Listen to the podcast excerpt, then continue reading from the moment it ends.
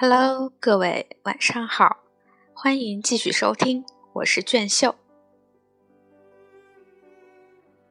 神秘的耍猴人。二零零二年和村里一个耍猴人闲聊时，我听说了一个关于当过国民党特务的耍猴人的故事。当时我很感兴趣，希望能和他聊聊这个故事的全部经过，但是他有不少顾虑，简单的说了些就没往深处说了。随后的两年里，我多次和他联系。希望能深入了解这些故事。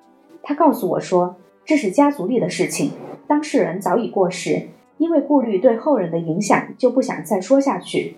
这个故事一直是我心里的一个结。是什么促使一个耍猴人去给国民党当特务？我想把这个结给解开。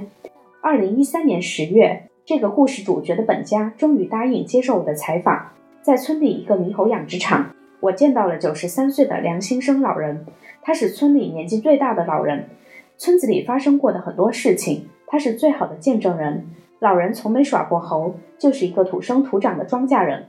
在梁新生小的时候，沙堰镇被一座座沙丘包围，地上长的都是一人高的茅草。新中国成立后，沙地上才建立起林场，栽上了杨树，之后这里的环境才逐渐好转。居住在村子里的多为姓宋、姓张的人家，被称为宋家门。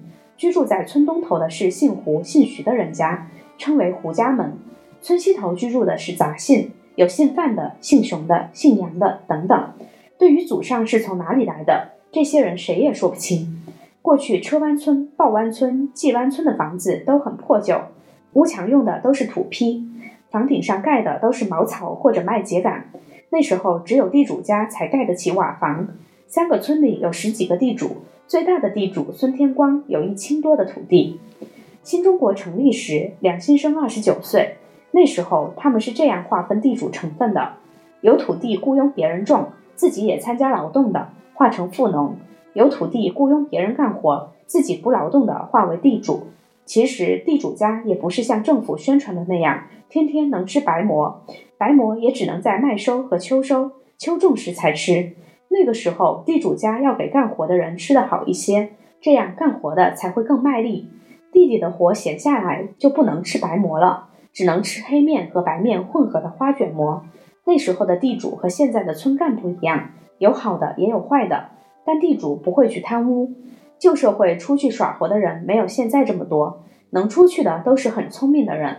一九五零年，梁先生的本家哥哥梁中兴要去香港打工。那时候去香港的手续十分繁琐，需开村里的证明，然后再到乡里盖上章，到县里开介绍信，再到省里办手续，给你开具正规的公文，就像现在的护照。完成这些手续才可以去香港。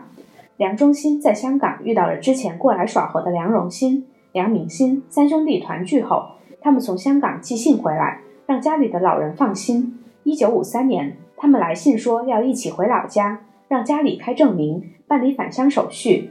那时候外出回来也需要家里开证明，再到省里办手续，把证明寄过去，他们拿着证明才能回家。不知道是什么缘故，梁中兴、梁荣兴回家的请求被驳回，只有梁明新一个人拿到了回家的证明。一九五三年十月，梁明新从香港回来后，就在合作社里干活。没多久，从南洋下放过来一个人，公社把他分在梁明星的合作社，平时就和他在一个组里干活。这个人姓李，当时也没人知道他的真实姓名，只记得他身材高大，脸色发黑，村里人都叫他李闷子或黑老李。相处了近两年后，梁明星和黑老李成了亲密的朋友。一九五五年农历七月的一天，黑老李突然一个人回了南阳。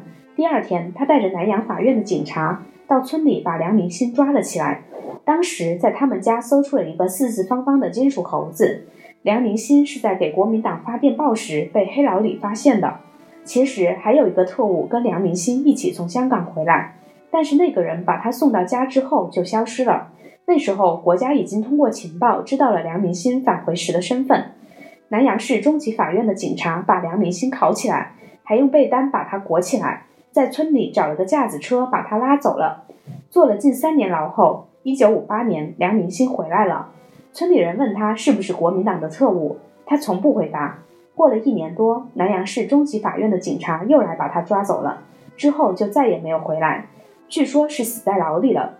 他究竟是不是特务，至今还是一个谜。梁先生说，梁明星这个人很聪明，嘴里从来不说实话，瞎话比实话说得多，敢干别人不敢干的事情。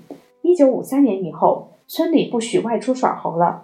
如果出去耍猴，就是盲流，抓住后会被关进审查站。禁令一直持续到一九八一年，改革开放后才又允许村里人外出耍猴。